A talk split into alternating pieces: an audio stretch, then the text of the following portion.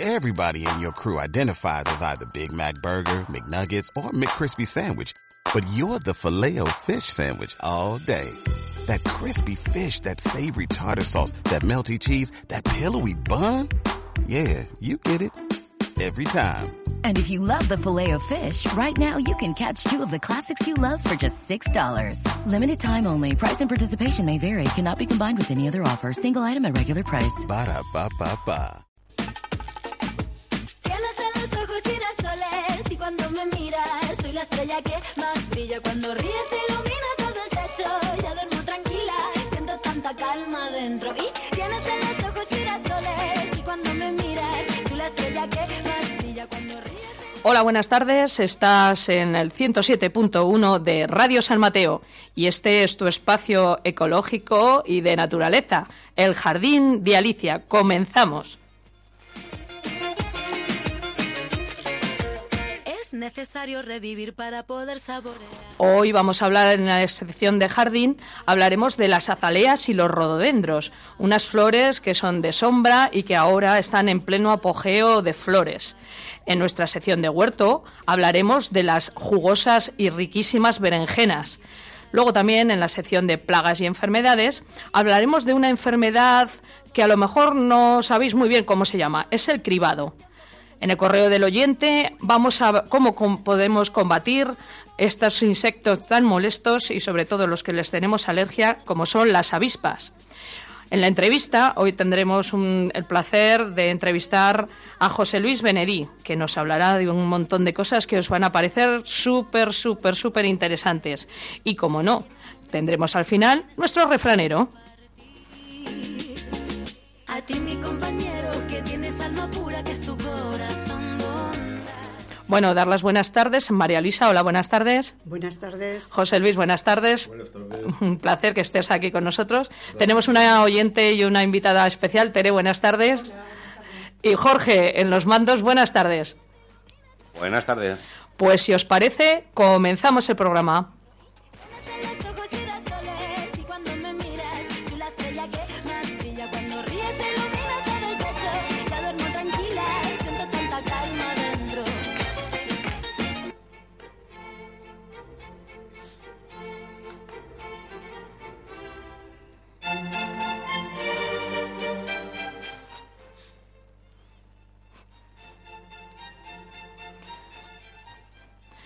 Bueno, pues hoy, como os he dicho, os voy a hablar de las azaleas y de los rododendros. Son dos arbustos que son de tierra ácida, necesitan unos cuidados concretos a la hora de cultivarnos en nuestro jardín. Veremos los cuidados estos que necesitan y para que estén en perfectas condiciones. Las azaleas son plantas originarias de Japón. Son unas plantas eh, que se caracterizan por la belleza de sus flores. La verdad que son espectaculares. Es una flor mm, de varios colores, hay matizadas, hay colores lisos, en fin, las podemos encontrar en diversos colores.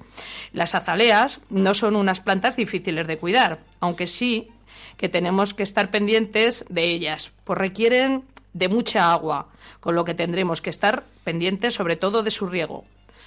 Los rododendros son arbustos que pueden alcanzar los 3 o 4 metros de altura, si las condiciones de cultivo son óptimas. Además, son arbustos de hoja perenne. En primavera les empieza a aparecer una yema de flor, llegando a una floración espectacular.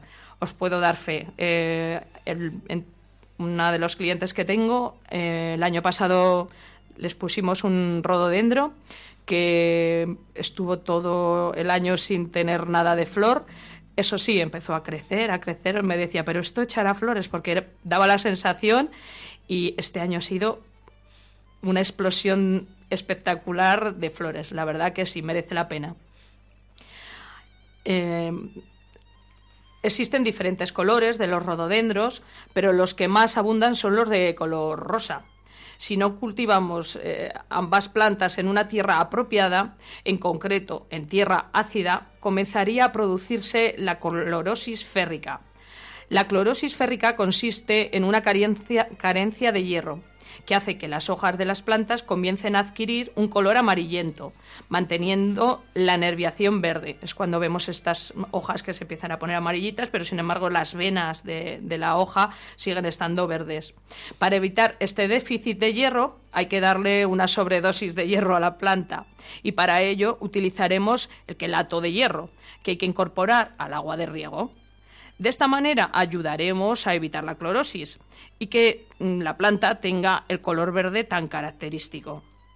El sustrato ácido es un sustrato que necesitan eh, pues precisamente para, para, esto, para que no amarilleen las hojas y incluso si la ponemos en un sustrato universal, pues pueden llegar hasta morirse. Podemos encontrar cualquier sustrato que sea para zaleas y rododendros pues en cualquier centro de jardinería. Las flores marchitas debemos cortarlas y una vez que deje de florecer hay que retirar, realizar una buena poda. Después trasplantaremos la, zadea, la zalea o el rododendro a una maceta un poco más grande y un mes después le añadiremos un abono por lo menos, por lo menos dos veces al año. Si está plantado en el jardín, si está en maceta, la haremos cada dos, tres meses. El sustrato siempre tiene que estar húmedo. Podemos conseguirlo dejando agua siempre en el platito que dejamos debajo de la maceta. Pues eh, también es recomendable pulverizar las hojas, pero no las flores, para aumentar la humedad. Estas plantas, cualquiera de las dos, no quieren nada de sol, nada, nada de sol, pero sí mucha luz. Les encanta la luz, pero no se pueden colocar en un sitio donde les den directamente los rayos del sol. Las colocaremos entonces en una zona de semisombra o sombra, pero tampoco una sombra oscura, oscura, oscura. Necesitan, como hemos dicho, no sol, pero sí mucha luz. Para cultivar estas dos plantas necesitamos abonar sobre todo eh, ya os digo, si es en maceta, pues cada dos, tres meses echarle un poquito de abono, aparte de haberlas puesto en una tierra ácida. Eso sí, no echéis cualquier abono. El que estamos acostumbrados a utilizar en el jardín no nos sirve para estas plantas. Es un abono específico. ¿Y por qué es específico? Porque este abono no tiene sales. ¿Vale? Entonces, eh, si echamos un, abono normal que lleva sales, aumentará el pH y entonces no, no les va a venir pensando que vamos a ayudar a la planta, pues es todo lo contrario. Tiene que ser un abono especial que pone hortensias. Es otra de las, de las plantas, tanto como las azaleas y los rododendros, que necesitan específicamente este tipo de tierra. Plagas y enfermedades más comunes, pues bueno, eh, normalmente con un cuidado apropiado se encuentran libres de plagas no es, y de enfermedades, no, no son plantas muy problemáticas. Sí que pueden afectarle pues, algún insecto, como son los ácaros o la araña, las orugas y sobre todo el moho. También lo que más le suele afectar, como os he dicho, es una deficiencia de nutrientes. Esto, pues bueno, se nota sobre todo un crecimiento pues atrofiado, las hojas más pequeñas de color amarillo, la caída temprana de las hojas, manchas foliares, en fin, enseguida detectaremos que la planta no está en condiciones. Pero insisto, simplemente es una deficiencia de nutrientes. Si el suelo no es lo suficientemente ácido, podría producirse una podredumbre de raíces, incluida, mm, inducida por la cal en la mezcla del abono. Entonces, por eso hemos dicho que es importante que el abono no sea el que utilizamos para el resto del jardín. Una forma de controlar todos estos problemas es colocarlas con una, en un sitio donde haya un buen drenaje. Las plantas, estas requieren mucha humedad, pero nunca encharcamiento. Creo que esto siempre lo estamos insistiendo que es importante. Plantas que necesitan agua, sí, necesitan agua, pero que no se encharquen. Nunca que tengan un montón de agua encharcada y no dé abasto la planta. ¿Vale? Y bueno, pues al comenzar una nueva temporada, eh, como es para primavera, pues siempre, siempre, siempre retiraremos las flores enfermas, retiraremos las hojarascas de debajo de la planta y sobre todo si están infectadas, para que no se nos contagien otra vez a la planta. Bueno, pues yo creo que con estos consejillos espero que para el año que viene tengáis unas azaleas, unos rododendros y unas hortensias pues muy bonitas porque la verdad que sus flores son espectaculares. Yo no sé si las has visto, pero en el Pirineo, o sea, salen unas matas impresionantes. Después de haber estado todo el invierno bajo la nieve, o sea, en primavera está aguantan, aguantan muy bien, muy bien el frío. Yo la verdad que en el, en el Pirineo no, sí que es verdad que me ha llamado mucho la atención por el norte, eh, que crecen casi casi por las cunetas cercanas a los pueblos, o sea, se hacen unas matas mm, increíblemente grandes, igual miden pues eso, dos metros de, altura y crecen silvestres, silvestres, están por las orillas de, de, las, hombre, no de las cunetas en plena carretera, pero sí que cuando te acercas a los pueblos y eso, las ves que están por las orillas. Pero claro, el clima de allí es ideal. Primero, porque la humedad es constante, no hace tampoco un frío extremo en invierno ni un calor extremo, porque sí que es verdad que el calor de aquí es eh, asfixiante, por eso se recomienda siempre semisombra, que no, que no le dé el sol. Pero bueno, allí como la mayor parte del tiempo está nublado, pues la verdad que es el paraíso de las hortensias, de los rododendros y de las azaleas.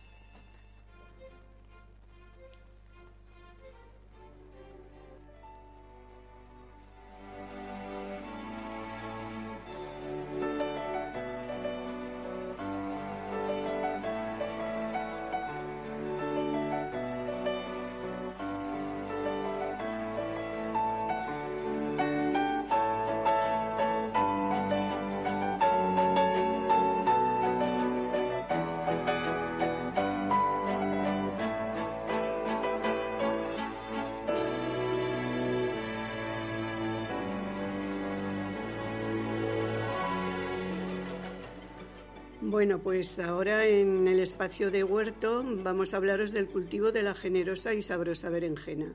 Seguro que a todos os gusta, ¿no? O sea que buenísima, a mí me encanta de cualquier manera. Me da igual que sea rellenita de lo que quieras como rebozadica.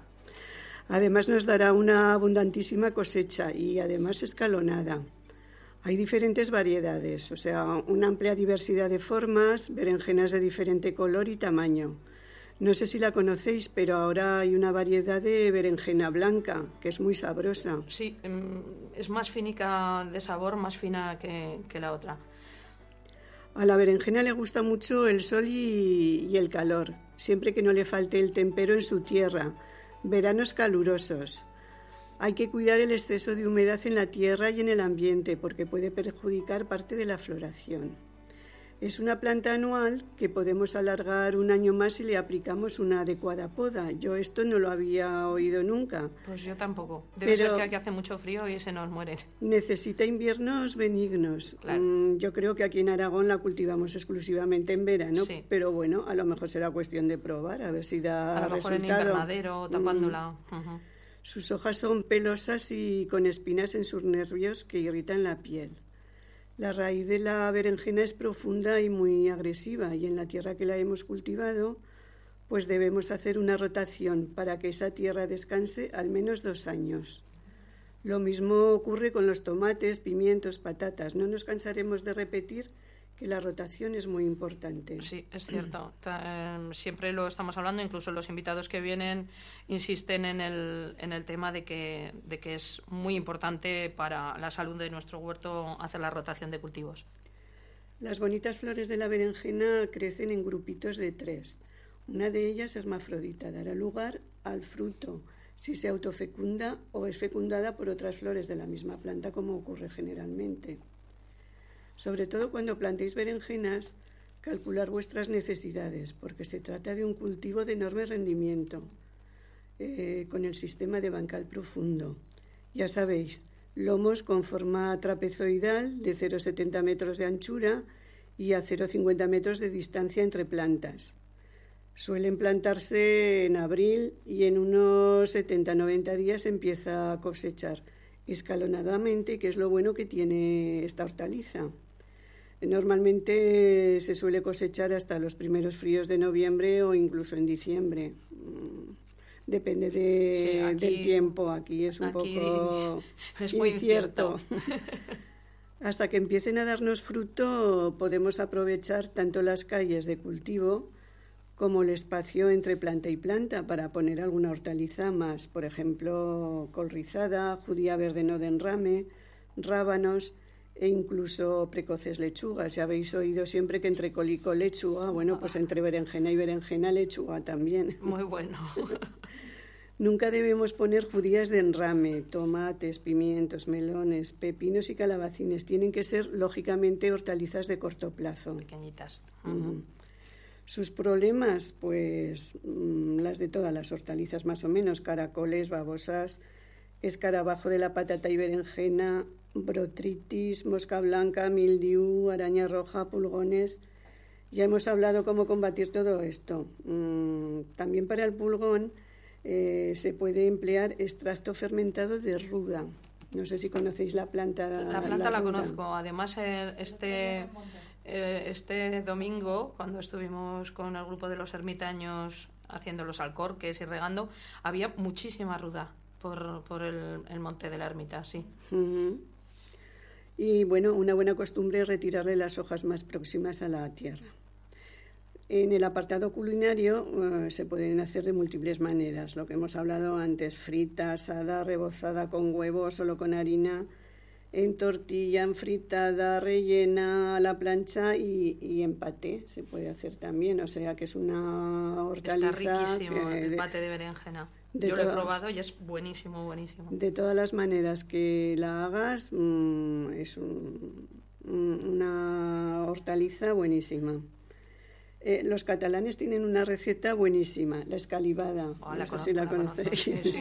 ¿Quién no conoce la escalivada? que es berenjena, pimiento rojo, tomate, cebolla, todo asado y apañado con una buena chorrada de buen aceite aragones de oliva crudo, bueno, pues mira, Alicia, te coges una buena barra de pan tierno. Niña, niña, que la operación bikini está a la vuelta a la esquina, María Luisa, no me tientes, no me tientes. No, que la berenjena es buena para la celulitis también y para perder peso. Sí, sí, ¿eh? y el pan con aceite divino. y ya no te digo si coges un, un buen filete de pernil, como dicen también los catalanes, de, denominación de origen. Bueno, entonces ya eso es el no va más. Total, total. Muy bien, muy bien. Está riquísimo. Dicen que, es una hortaliza poco nutritiva, pero también es reguladora del colesterol. Ah, mira, pues eso no lo sabía yo, que la berenjena servía para regular el colesterol. Estimuladora de la secreción biliar y discretamente diurética es considerada el filete de los vegetarianos, o sea que pues sí. tiene que tener... Además, si la cortas así a rodajas enteras, a lo largo tiene todo un filetazo. ¿eh? Sí, sí. También es buena para los huesos, los cartílagos y los tendones, pero hay que cocinarla con su piel, donde se concentra la mayor parte del protector de las articulaciones. Ayuda a controlar el peso, porque tiene muy pocas calorías, y si la cocináis con poco aceite, perderéis una talla en tiempo récord. Bueno, pues entonces ya sé cuál va a ser este verano la dieta que voy a seguir. Pues mientras llega esta buenísima hortaliza a nuestros huertos, pues vamos a disfrutar de lo que ya tenemos, como espárragos, alcachofas, habas, bisaltos, guisantes, cebolla tierna, una despensa de lo más apetitosa y sana. O sea, que es que ahora ya es hora de, con todo esto nuevo que nos está viniendo, pues de disfrutar un montón de todos los productos del huerto. Con todas estas verduras podemos hacer una menestra que no veas tú cómo puede estar. Pues ideal, cómo va a estar. Y recién cogidicas, pues mejor todavía.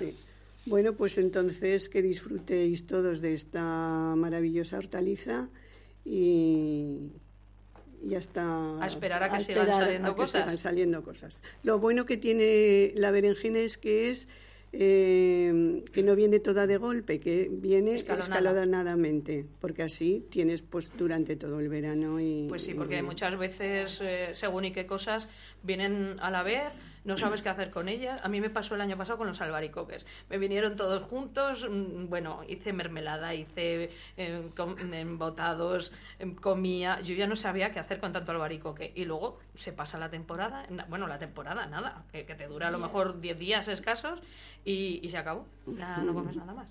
Pues está muy bien este pues producto, la verdad que sí.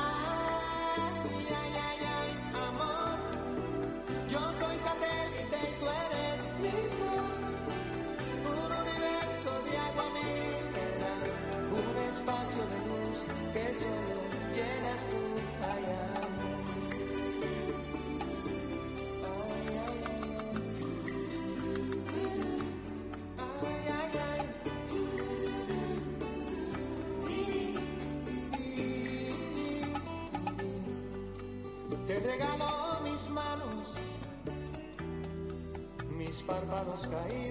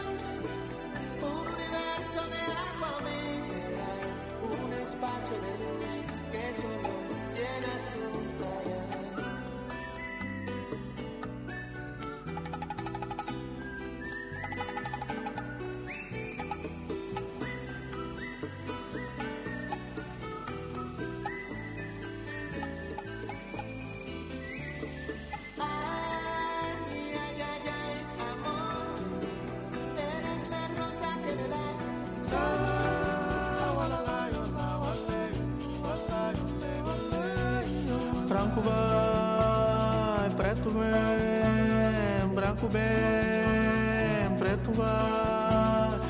Nós nunca estava ali nem para trás, nem para flama nunca hubo. Bueno, pues hoy en la sección de plagas os voy a decir cómo combatir el cribado o perdigonada de los frutales. El cribado es un hongo muy común, sobre todo en los cerezos, ciruelos, almendros y demás frutales. Sobre todo de los, los frutales del género Prunus, que son todos estos que os estoy nombrando. Provoca en las hojas unos singulares agujeros semejantes a los efectos de los perdigones disparados por una escopeta. De ahí viene su otro apelativo. También es conocido como perdigonada, en vez de como cribado, como perdigonada. Hay que decir que no son insectos los responsables, tampoco son babosas ni caracoles. Eh, aunque puede parecerlo, pero, pero no. Se trata de un hongo.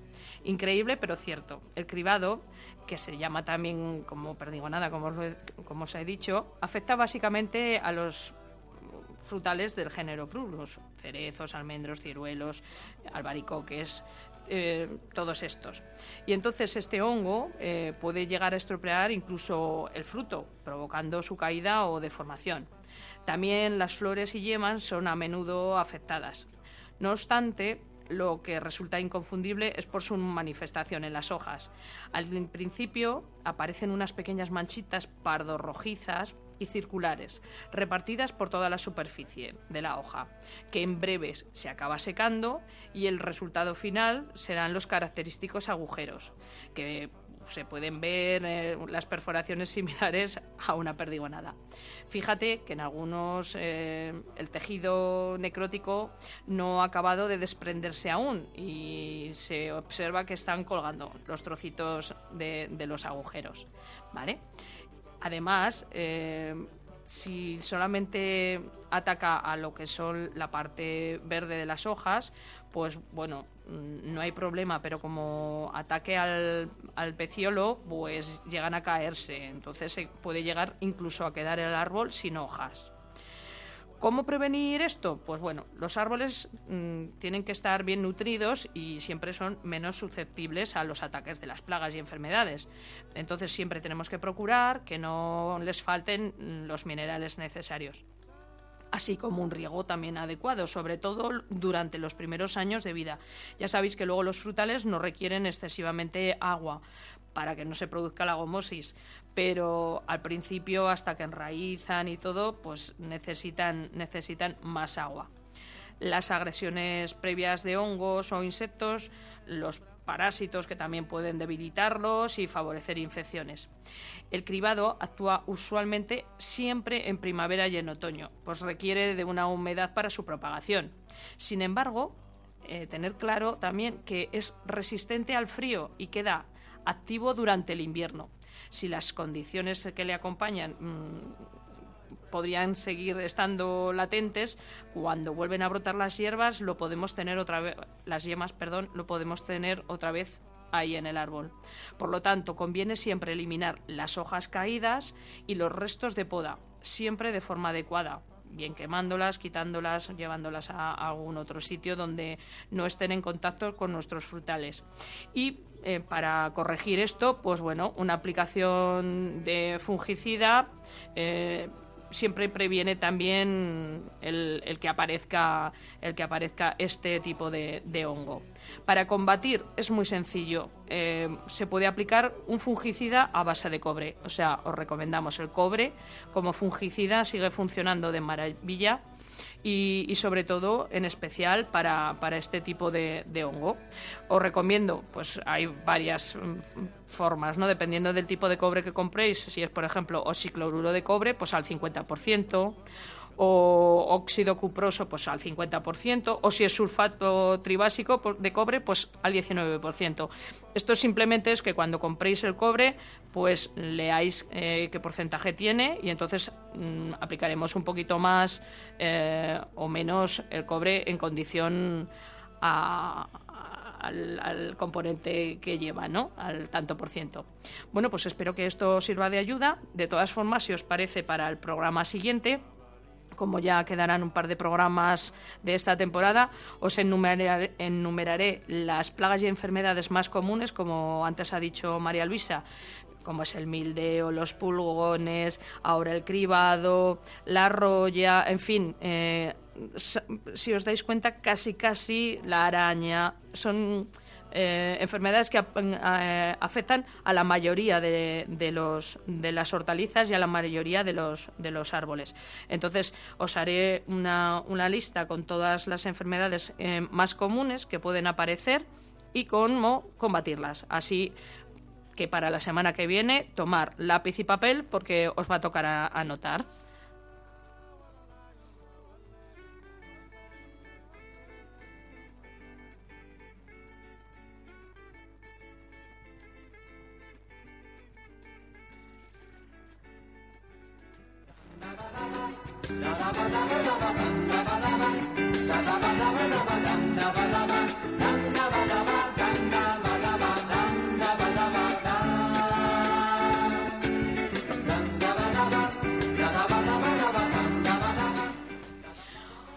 Pues hoy en el correo del oyente nos preguntaba Ana cómo podíamos combatir las avispas, ya que es alérgica. Pues mira, Ana, te voy a decir una cosa. Yo también soy alérgica y con mi oficio, pues imagínate cómo paso los, los veranos, siempre mirando alrededor de que no haya ningún bichito de estos. Entonces, bueno, pues eh, te voy a dar un método que es bastante bueno eh, sobre todo cuando empiezan a madurar las frutas en los frutales, ya sabéis que es cuando más se acercan porque les encanta la fruta madura. ¿Qué también suele pasar? Pues aparte de ahora cuando los los primeros albaricoques están muy maduritos, también acuden mucho a lo que es la, los higos cuando están muy maduros, la uva, ya sabéis que siempre las uvas están rodeadas de avispa. Bueno, pues te voy a dar un, un método que se puede además colgar por todo lo que son el, el huerto o ponerlo por los árboles. Para ello tenéis que coger una botella de plástico, de estas normales de agua, la, la- le pondremos como dos o tres vasos de, de agua, le echaremos un vaso de, de- como una tacita pequeña de café de detergente. Entonces, eh, de, pues tipo frega- lavavajillas, por ejemplo, ¿no? Mezclaremos el lavavajillas con el agua. Esto eh, impedirá que cuando caigan dentro de la botella, pues no puedan subir. Se resbalan con el detergente y no pueden subir por la botella. Bueno, pues eh, como en la parte de arriba de la botella haremos un agujerito como de dos centímetros, eh, que nos quepa el, el dedo, ¿vale? Centímetro y medio, dos centímetros, que nos quepa el dedo. Y luego en la parte del tapón le haremos un agujerito por el medio y meteremos un cordel. Al final del cordel pondremos un trozo de carne, porque no sé si sabéis que las avispas, aparte de, gustarle mucho la fruta madura, son carnívoras. Entonces pondremos un trocito de carne, lo ataremos al cordel y lo dejaremos colgando una vez que hemos cerrado el tapón. Esto quedará como a media altura. Por el agujero entran las avispas a comer la carne y terminan cayendo al agua. Pues os puedo decir que funciona. Yo en 10 minutos había cuatro o cinco avispas. Con lo cual, hombre, mm, es un método que no hace daño al medio ambiente ni nada. Y bueno, podemos eliminar unas cuantas molestas avispas. Os lo recomiendo, si tenéis problemas pues, de, de que sois alérgicos, lo pongáis por las zonas que más soléis estar, pues bueno, intentar de esta forma que mientras van a, la carne no vienen a nuestra carne. Así que espero, Ana, que con esto tu verano sea un poco más liviano.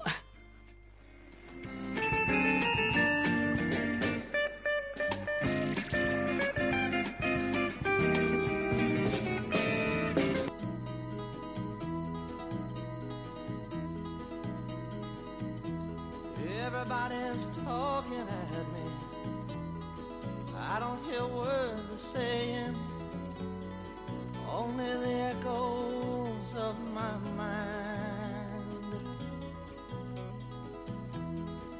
People stop and staring. I can't see their faces. Bueno, pues hoy, como os he dicho antes, tenemos a nuestro es- invitado especial. Buenas tardes, José Luis. Hola, buenas tardes. Bueno, pues José Luis Benedí, como él le gusta que le llamen, aprendiz de hortelano. Así, así es. es, sí, sí. Bueno, eh, eres vecino de San Mateo, pero sé que no eres de, no sé que no eres de San Mateo. ¿De dónde eres Mm, No, nacido? yo soy nacido en Zimbaya. En Zimbaya. En Esto, Zimbaya, encima de Calatayud, un monasterio de piedra. ah, pues una zona muy bonita Sí, también. la verdad que sí. Está estupendo. Bueno, y entonces, ¿qué es lo que haces aquí? ¿Tu Pues mujer es de aquí no, o...? Una, una, una cuñada y un cuñado eh, viven aquí en San Mateo. Y entonces, bueno, nos jubilamos y demás y decidimos mm, venirnos a vivir aquí a vivir, por estar también cerca de la familia. Hemos estado siempre viviendo por Cataluña, hemos estado en el Pirineo varios años y entonces ahora, pues bueno, decidimos estar más cerca. La familia tira, ¿no? A la larga... Em, sí, sí. La familia sí, tira. La, la verdad que sí. Bueno, pues yo sé que, mm, que te gusta mucho el tema de las plantas, de las hierbas, el huerto, yo te lo he visto y lo tienes espectacular, la verdad que... Intento, Que, lo tienes muy bonito. Sé que te gusta la agricultura ecológica. Siempre. No, no te gusta para nada Los venenos. los venenos, los químicos, que le digo yo, ¿no? La agricultura de químicos, que además es una lucha que tenemos María Luisa y yo con este programa, Mm. puesto que aquí en San Mateo está muy arraigado lo que es la agricultura de químicos, ¿no? en- en San Mateo y en todas partes. Y en todas partes, pero Por- bueno. por como- desgracia. Por desgracia, sí, la verdad que sí. Entonces, bueno, desde aquí lo que intentamos es saber si vamos con- convenciendo, si no a la gente muy mayor, porque es difícil de convencer, por, lo, por lo menos a los nuevos agricultores, pues intentar que, que- que se tiren por este tipo de cultivo. Yo sé que mm, utilizas una hierba que además es muy popular y se puede encontrar en cualquier sitio por aquí y para ti casi casi es manica de santo, ¿no? Porque... Y tanto que sí, que lo es. Vale, pues Son- vamos, vamos a hablar precisamente de las ortigas. Correcto. Que yo sé que me has contado un montón de cosas que se pueden hacer con las ortigas. Muchas. Por ejemplo, ¿para qué podemos utilizar? Aquí hemos dado alguna recetica de, de la ortiga haciendo un purín de ortigas, que supongo que, por supuesto, no faltará en tu, en tu huerto en un purín, casa. en tu casa un, un purín de ortigas. Sí. Entonces, bueno, a ver, ¿qué podemos hacer eh, para el huerto y para el jardín con las ortigas? Eh, se pueden hacer muchas, muchas cosas. Yo en principio eh, no las recojo, sino que incluso las cultivo. Hombre, O sea, esto, mi- mira, mis vecinos piensan que estoy loco de huerto, pero yo las cultivo. Yo me traje plantas porque no había visto por San Mateo en principio y con, con- hago muchas. Entonces se pueden hacer con el purín, eh, se pueden hacer insecticidas, se puede hacer fertilizante, es muy rico en nutrientes, se puede hacer como infusión para tomar, como medicinal. Eh, hay muchas, muchas. Eh, se puede hacer para utilizar para los dolores, se puede utilizar para eh, recuperar hierro, se puede utilizar para, para tantas y tantas cosas porque propiedades tiene muchísimas. Por ejemplo, el valor nutricional tiene calcio, magnesio, fósforo, potasio, cobre, boro, zinc, silice y vitaminas A, B2, B5, B9, C y K. Además, la ortiga nos aporta clorófila, mucílagos, flavonoides y fibra. ahí es nada. Oye, es Pues un sí, casi, milagrico, casi- un milagrico. Eso es un milagro, un milagro. Y muchas, y muchas, muchas más cosas. O sea, se puede utilizar en, en cocina. Yo la pongo en ensaladas, la utilizamos en los guisos, en cualquier guisado que hacemos en casa. Si lo hace mi mujer, no, pero si lo hago yo, siempre pongo ortigas. Bueno, eh, eso nos lo tienes que contar luego. Sí. Nos has dicho de todas las cosas que se pueden utilizar para, para el jardín y para el huerto. Por ejemplo, como abono, ¿cómo, cómo las preparas tú para Haciendo que... purín, purín de purín? ortigas, sí. Eh, mm, una duda que tengo, y tú que eres más experto en esto, eh, según leí, eh, para cuando el purín de ortigas lo utilizamos como insecticida, tiene que estar unos determinados días. Sí. Para cuando lo utilizamos como un fungicida, tiene que estar otro determinado tiempo. Más o menos, pero hay una cosa que está clara y es que ha de fermentar. Entonces, eh, depende de mucho, puede durar 8 días, puede durar 10, puede durar 12, dependiendo siempre de la temperatura, Vale. del lugar donde lo tengamos, de todo. El purín, cuando empieza a fermentar, lo que hace en la parte alta del bidón o donde lo hagamos, hace una capa blanca. Entonces, esto hay que moverlo todos, todos los días. Huele mal, pero es muy bueno. Y eh, cuando deja de hacer esta, estas burbujas, cuando deja de hacer esta capa blanca, entonces ya está para utilizarlo. Para utilizarlo, o sea, independientemente que lo utilicemos tanto como insecticida como fungicida como abono, es igual el tiempo que haya. Yo lo hago normalmente igual. Hay gente que dice que con fermentarlo dos días solo es suficiente para fumigar, pero eh, yo creo, y a mí creo que me da mejor resultado eh, haciéndolo para todo igual. Para todo igual. Yo lo que hago es colarlo para cuando fumigo, por la máquina más que nada, y si lo hago para las plantas, para el suelo, para abonar, eh, directamente. ¿Cuánto tiempo lo tienes, José Luis? Yo depende, entre 8, 10, 12 días. La temperatura que sea un poquito Temperatura, alta, ¿no? temperatura ambiente y siempre a la sombra. A la sombra. Siempre a la sombra. Yo, por ejemplo, ahora he encontrado un sitio en casa que no da el sol en todo el día, en el patio, y ahora lo estoy haciendo allí, en el patio, en casa. Muy bien. Sí. Vale, es, es que es- sí que es importante porque a lo mejor dices, bueno, lo pongo. Yo sabía que a la sombra Mm. sí que, que es bueno incluso taparlo a mitad, ¿no? Para que no. Yo lo tengo un poquito tapado, pero tampoco demasiado. Tampoco no. demasiado. Más que nada la gente dice taparlo porque siempre desprende olores, por si hay un vecino, por si tal. Pero si no lo tocas, eh, no huele apenas. Cuando más como. Porque sí que hay que removerlo todos los días. Todos ¿no? los días, esto sí es, es básico, porque además las hojas llegan a desaparecer. Se puede hacer con las hojas solo, se puede hacer con toda la planta. Yo lo hago con toda la planta y lo que queda es lo que es la, el, el tronco de la planta, queda casi entera, pero casi llega a deshacerse, a descomponerse también en los 10-12 días. Bueno, ya vemos que para huerto y para jardín imprescindible un purín de ortigas. Totalmente. Está claro. Sí. También sé que las utilizas como me- medicina natural. Claro. De hecho, hace poco tuviste un caso y Sí. estás encantado ya. Es, Eh, es- es la culminación a, a- a tu pasión por las ortigas. He ¿no? hecho varias cosas, pero hay una cosa que yo pillé un lumbago la semana pasada, el jueves pasado, no el anterior. He estado ocho días, o mejor dicho, seis días tomando medicamentos de la farmacia mi lumbago no mejoraba. Entonces me fui al huerto, cogí un manojo de ortigas y me lo froté como hacían en el Pirineo hace muchísimos años la gente para curarse con productos naturales, igual que hay gente que utiliza las abejas también. Entonces yo me froté los man- el manojo de ortigas en, en- en el lumbago. Y que pasaste es un ratico buenísimo, claro. Eh, no, eh, a ver, pica, pero son punchadetas pequeñas, o sea, pincha un poquito, pero nada más. Pero es menor el dolor de la ortiga que el dolor del, Del lumbago, lumbago. sí. Entonces, sí es cierto que hace unas ampollas, al cabo de 30 segundos de aplicártelo, hace unas ampollas, es bastante urticante la, la ortiga, que ocurre que, que sí que molesta, pero cura. Porque al cabo de, de 30 segundos, 40, un minuto, desaparece el dolor. O sea, empieza a desaparecer el dolor. Entonces eso es progresivo. Y al cabo de dos, tres horas eh, desaparece totalmente las ampollas, desaparece todo. Y el dolor, que es lo más importante. Yo he leído que en los tiempos de los romanos esto ya lo utilizaban. Claro. Precisamente. O sea, Sí, estamos sí. hablando de tiempos de los romanos. Sí, eran Ya más listos que nosotros. Se aplicaba la, Bueno, no había otra cosa y la verdad que lo- se apañaban pues, con lo que tenían en la no, naturaleza. lo que pasa que no había farmacéuticas que nos obligan a comprar medicamentos. Le has dado en el clavo. Nos, en ve- nos venden medicamentos yo hoy he recibido un correo que no había recibido eh, diciéndome, hace años me recetaron por mis dolores de artrosis eh, paracetamol. Entonces yo mm, tomo un paracetamol a lo mejor una vez al mes o dos veces cuando me veo muy, muy apurado, porque me ayuda, la verdad, porque es, es en- es en el momento. Entonces yo he recibido en mi correo de, en el móvil eh, una un, un esto de la sanidad pública española diciendo que tengo recetas pendientes de comprar paracetamol, porque no lo consumo. Entonces, de alguna manera nos obligan, hasta la sanidad pública nos obliga a comprar medicinas, en vez de hacer cosas, cosas naturales. O sea, hasta este punto. Pues nada, mm, si te está funcionando, ¿para qué tomar paracetamol? Sí, no, no, yo no lo compro para nada, Claro, no tomo. esto es lo que hay. Bueno, nos has hablado más cosas que podemos mm, de medicina natural con las ortigas. Sí, sí, sí. Eh, eh, medicina natural, mira, sirve eh, para hacer tintura, eh, por ejemplo, para la caspa. Para la caspa. Sí, para la caspa. Se a puede ver, a ver, cuéntanos, porque yo creo que la mayoría de la gente, el que no tiene caspa, es muy raro. Es que es para la caspa, es para la recuperación, es para el estreñimiento, es para tantísimas cosas.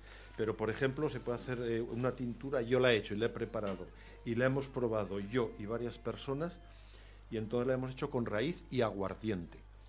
Raíz de ortiga. La raíz de ortiga. En vez de utilizar lo que son las hojas, cosechada a ser posible siempre, que esto es muy básico y vital, es eh, en primavera, sobre todo, y en otoño. Cosechar la raíz, limpiarla bien, machacarla, ponerla en un bote, una cantidad aproximadamente, un bote de un litro, como un cuarto litro de, de- un cuarto de kilo de, de raíz de ortiga bien machacada, y luego con el orujo. Orujo natural, lo más natural posible, no más fuerte de 38-40 grados, se deja macerar al, al sol durante 15 días y luego esto se puede aplicar en el cuero cabelludo unas gotas. Se después frota de lavarte bien. la cabeza, antes, No, o simplemente no, por la mañana. Incluso, te- incluso mejor si está el cabello sucio, que tenga, tenga Un grasa, poquito que de- tenga de sebo, el grasa. que va saliendo, sí. Entonces tú te frotas, lo dejas unas horas hasta volver a lavar el cabello y en dos, tres aplicaciones eh, la caspa desaparece, el picor de cabeza también, con lo cual, y protege el cabello y fortalece un montón el cabello. Te has tomado nota de todo Sí. porque esto, esto, Es una maravilla. esto hay que apuntarlo porque está muy bien. Y hay más cosas también. Cuenta- cuéntanos, eh, eh, Sí. estamos, vamos, eh, no, eh, es que son... ansiosas eh, de saber. Es una planta que la gente, todo el mundo le tiene manía. Le tiene manía hasta que la conoce. Hombre, la verdad es que no es muy agradable de cogerlas. Aquí le llaman picasarna. No sé si sabías que el nombre. Sí, de la... Aquí Hoy, hoy me he enterado, hoy lo he aprendido. no sabías que en Aragón picasarna. No, me lo ha Para, dicho- con me- ese nombre te lo digo todo, me ¿no? lo ha dicho José Luis esta tarde, que había estado quitando mucha picasarna del jardín eh, esta misma tarde. Es que aquí no lo quiere nadie. Pues es, eh, a ver, eh, toca, eh, la ortiga tiene unos filamentos. Si miras la planta desde arriba, al trasluz, Sí, que sí. tiene como unos pelitos. Los pelillos. Estos, estos son los que son realmente urticantes. Si los tocas, sí que te pica, pero te pica un momento, te reactiva, pero no pasa nada. Sí, es vasodilatador. Correcto, eh, te dura dos, tres horas. Si lo mojas, puede durar hasta cinco seis horas, siete. O sea y que, desaparece. sobre todo, no mojarnos las manos después de tocar una ortiga. eh, vuelve a hacer el efecto otra vez. El- es Ah. algo que lo, que lo acelera, pero también lo desactiva porque limpia. O sea, que Ah. es que tiene unas horas de esto de que dura el, el- el urticante de la ortiga, pero que no, no tiene ningún problema, todo lo contrario. O sea, hay gente que tiene artrosis y que tiene cosas y se frotase, se encontraría muchísimo mejor. Bueno, pues nos has hablado de, de- en el huerto, en el jardín, nos has hablado como remedios naturales. Háblanos un poco en la cocina. La cocina, ¿Cómo las preparas? ¿Cómo... pues, las Porque imagino que habrá que hacerles algo para que no nos piquen en la lengua cuando nos las comamos No, en la no, ensalada. eh, o eh, en- eh, no, primero es, de- es, es lavarlas, es, las recoges, al cabo de 7-8 horas el efecto urticante lo pierden totalmente. Si o sea, las- se lavan y se dejan escurrir, por Correcto, ejemplo. si las lavas también pierden el efecto urticante porque lo Lavarla con guantes, ¿no? Bueno, tampoco. Yo es que no, como no me pican, no tengo problema. Es que tú eres muy hombre de campo, no, pero... No, no te- no tengo problema, entonces me, me- me es lo mismo, pero bueno, las puedes utilizar con guantes. Mi mujer otro día para frotarme a mí en el lumbago se puso guantes, claro. Yo también si lo hubiera hecho, sí, ¿eh? de verdad, te aprecio, José Luis, pero me Pero- hubiera puesto guantes también. Pero no, no, no es para tanto. Eh, yo hay un señor que le dolía mucho la columna vertebral, este lo conocí allá arriba en el Pirineo, estos años que hemos vivido allá, Ajá. y este señor tenía muchísimas ortigas en casa. Y es una leyenda, dice la gente, pero es cierto. Entonces él cuando le dolía tanto, tanto la espalda, ¿qué hacía? Se revolcaba en las ortigas. O sea, más todavía que tú. Sí. Tú te frotaste, pero, Pero el es señor que- se pe- revolcaba. pero es que este señor se revolcaba porque decía que pasaba media hora mal, pero el dolor le desaparecía. Dolor de espalda. O sea, esto es así. O sea, hay, hay remedios, claro, que no son pastillas. Volvemos a lo mismo. No, no, que sí, que sí. Pero- pero es todo acostumbrado. Son cosas que curan.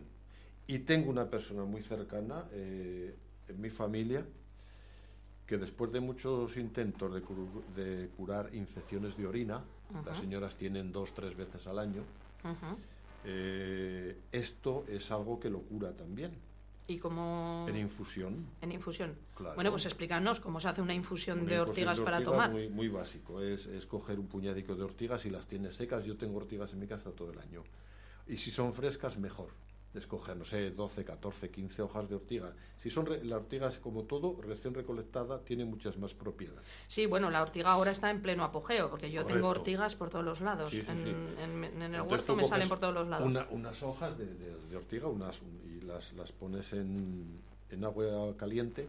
Yo lo que hago para hacerlo bien es hervir el agua, la quito del fuego, pongo las ortigas en el vaso o en el tazón y echo el agua. Sí, Porque las escaldas, como se suele decir. Exacto, las escaldo. Nunca debería hervir el agua, porque de- pierde, perdería bastante potencia de lo que es la, la ortiga. Sí, Y esto pero esto pasa también con el té y con cualquier Sí, infusión. Est- eh, estamos acostumbrados a, a, sobre todo las, las estas que nos venden ya en bolsita, a que hierva y no, realmente se No, no, pone la bolsita y luego se echa el agua hirviendo y se deja reposar y es cuando Correcto. realmente eh, puedes mm, apreciar todas las propiedades de lo que te estás tomando. Ahí es donde va bien. Entonces, eh, esto tomando un par de vasos de, de infusión de estos a la mañana y a la noche, eh, en una semanita desaparece Para la infección de orina. fortaleces el organismo, tienen muchísimo hierro las ortigas. Las ortigas, mira. Por favor.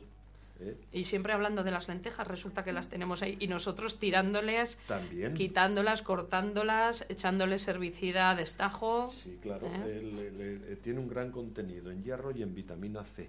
Toma ya. Es ferropeica 100% y se puede utilizar, ya te digo, eh, Bueno, ya, yo, yo es que soy muy de ensaladas y sobre todo para verano. Y aparte, pues bueno, con todo lo que nos va a venir ahora en el huerto, eh, ¿qué- ¿cómo las haces en ensalada? La- Me has dicho yo- que las yo la- la- lavas, las las, dejo que- escurres. las dejo que se pochen un poquito precisamente para que pierdan el urticante y luego las lavas bien lavadas y a la ensalada. Y a la ensalada. Claro. ¿Tienen un sabor especial a algo? Eh, o No, es un poquito soso, saben a hierba, A hierba. sí, pero, pero, pero es bueno en conjunto con una ensalada. Es que eh, yo, por ejemplo, el día que pongo ortigas también pongo verdolaga. Esto me lo tienes que contar otro día porque con las Vale. que he tenido que quitar yo. Qui- quiero decir siempre que el- estaba a punto, como el- lo he oído, que se pueden comer, siempre estaba ahí a punto, a punto, a punto, Son pero no me termino de Son lanzar. buenísimas. Yo es que he estado en una huerta ecológica en Morillo de Tou tres años. Venía, nos visitaba mucha gente cada semana y no había niño que entrase en la huerta de Morillo que no probase la verdolaga. O sea, se comen en ensalada, no se comen, o sea, también se Cruda. pueden comer cocidas. Cruda, cruda, o- cruda en ensalada. Eso más bien eh, crudo en, en- En ensalada. sí. Bueno, pues mm, José Luis, ha sido un placer tenerte aquí. Eh, espero y deseo que vengas algún día más a Siempre. contarnos cosas de otras plantas, que sé que sabes de muchas más plantas y seguro, bueno, si te apetece, tienes el micrófono abierto siempre que quieras. Por mí ningún problema y encantado de haber venido. Que el- lo cierto es que yo todo esto que os cuento no me lo he inventado. No, no, sé esto- que lo esto- vives en tus, en Esto, tus esto yo, propias esto yo lo he probado. Esto lo has probado. Esto lo he probado. O sea, lo, lo- lo puedo contar porque lo he probado. Exactamente, no solamente es que lo has leído, No, sino no, no, que... no, no. Igual que la gente que tiene alergias a muchas cosas, eh, pero porque no sale al campo, por, Claro. por muchas razones. O sea, que es que aquí nos podíamos extender mucho y poder, poder hablar de por qué la gente tiene alergias y otras historias. Pues de verdad, José Luis, ha ¿Mm? sido un placer tenerte en el programa. Insisto, tienes el micrófono abierto siempre que quieras y yo creo que no será la última, ¿verdad? Gracias, no, esperemos que no. Muchas gracias. A ti. Jorge, ¿nos pones algo de música para cambiar?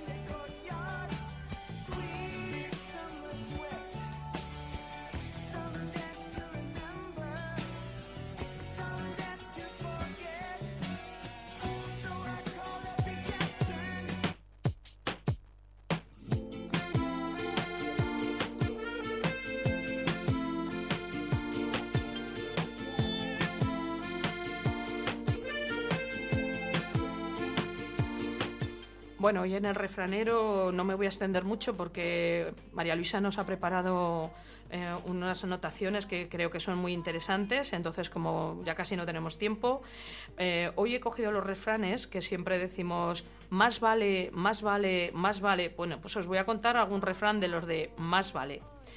Más vale perder que más perder. Más vale perderse el hombre que si es bueno perder el hombre. Más vale perder un minuto en la vida que la vida en un minuto. Más vale perro vivo que león muerto. Más vale plaza cara que despensa barata. Más vale poco y bien arado que no mucho y arañado. Más vale poco y bueno que mucho y malo. Más vale ponerse una vez colorado que ciento amarillo. Más vale porfiar que apostar. Más vale prenda en el arca que fiador en la plaza. ¿Qué os parecen estos más vale? Bueno, pues no me quiero extender más porque quiero escuchar a María Luisa estas cosas que nos quiere apuntar.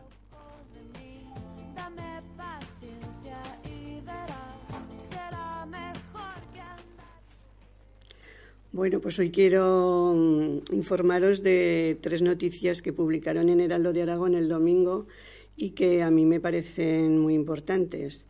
Eh, la primera es que a partir de finales de año estará prohibido el uso al aire libre de tres insecticidas neonicotinoides. Qué palabrica, ¿no?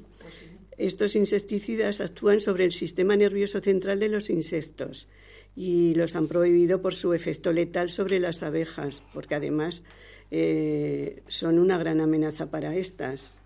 Ya estaban sujetos a importantes restricciones desde el 2013, pero la batalla planteada por los ecologistas frente a cualquier producto químico dañino y la confirmación que la mayoría de los usos de estos pesticidas representan un riesgo para los polinizadores silvestres y las abejas de la miel ha propiciado la prohibición total. No obstante, se permite su uso en invernadero. Los apicultores aplauden la decisión de la Unión Europea, pero claro, los agricultores temen su efecto, pues con estos pesticidas combaten las plagas que amenazan cada campaña las cosechas de maíz, girasol y colza. La segunda noticia es que desde el CITA ya sabéis que es el Centro de Investigación y Tecnología Agroalimentaria de Aragón, se impulsa el cultivo de plantas como el tomillo, la salvia, el orégano o el ajenjo de manera reglada, con la vista puesta en la elaboración de pesticidas. Se están llevando a cabo diversos proyectos piloto de cultivo de estas plantas porque su bibliografía demuestra que tienen propiedades fungicidas, insecticidas o biopesticidas. Y hay ensayos de cultivo en la zona del Moncayo, en la zona de Gea de los Caballeros, un estudio de viabilidad en la comarca de la Jacetanía, de Ayerbe y en la provincia de Teruel. Yo para mí esto, bueno, es una Pues, gran noticia. Sí, sobre todo para nuestras queridas abejas, que cada vez tenemos menos y cada vez, si no las tenemos, pues sabemos que todo no funciona nada. No se polinizan las flores, no tenemos frutos, no tenemos nada. Así que brindo por las abejas. Además, eh, Aragón es un territorio con mucho potencial. Son plantas que se adaptan muy bien a condiciones extremas como el calor, falta de agua o suelos calizos. Son cultivos que requieren mu- muy, pocos cuidados y su rentabilidad puede ser de un 30 o 40% superior al de los cereales. No sé aquí en San Mateo cómo será la tierra, porque yo de esto no entiendo, pero a lo mejor algún Aquí agricultor totalmente pues, le interesaría Totalmente el- alcalina. el hacer esto, ¿no? Porque además, como pone aquí, su rentabilidad es, es importante. Y la última noticia es que la Unión Europea está siendo cada vez más estricta en la reducción de productos químicos. Menos mal, menos mal. Bueno, yo para mí estas tres noticias, cuando yo lo leí, digo, hombre, se están haciendo muchas cosas, pero, pero hace falta hacer todavía más. Bueno, ya sabes que María Luisa, esto es una carrera de fondo y poquito a poquito yo creo que Sí, hay que ir concienciando a la gente y al Mm. final se conseguirá. Y luego, ya que estoy hablando de esto, pues quiero desde aquí eh, lanzar dos sencillas preguntas para quien corresponda. Eh, ¿Por qué y con qué finalidad todos los años para estas fechas se rocía con herbicida todas las márgenes del canal, las márgenes de la carretera, de muchos caminos por donde las personas paseamos con niños, con perros que olisquean y menos mal que como son muy inteligentes no las comen, porque además todas las hierbas lógicamente están envenenadas. Hace unos días todo estaba verde, con cantidad de flores silvestres y era puro gozo pasear.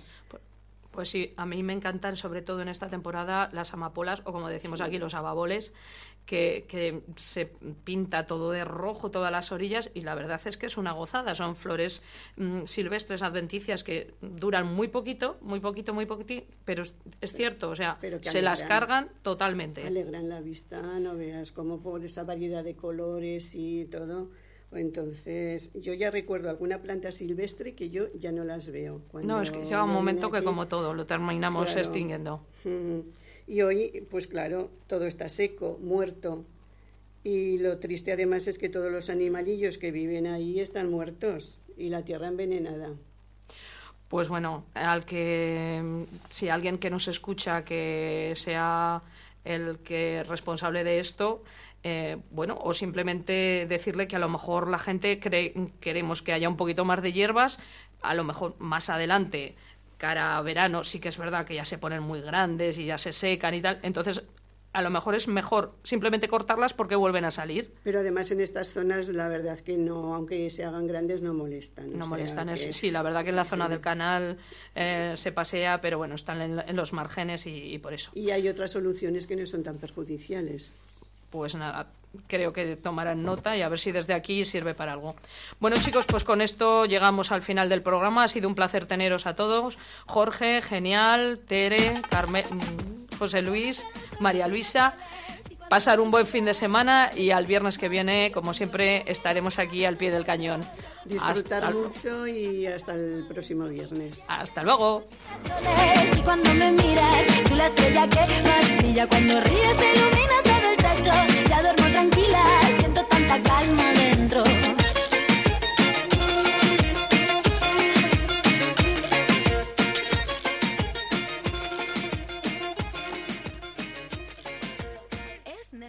revivir para poder saborear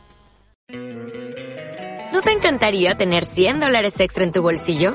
Haz que un experto bilingüe de TurboTax declare tus impuestos para el 31 de marzo y obtén 100 dólares de vuelta al instante. Porque no importa cuáles hayan sido tus logros del año pasado, TurboTax hace que cuenten. Obtén 100 dólares de vuelta y tus impuestos con 100% de precisión. Solo con Intuit TurboTax. Debes declarar para el 31 de marzo. Crédito solo aplicable al costo de la presentación federal con TurboTax Full Service. Oferta sujeta a cambios o cancelación en cualquier momento.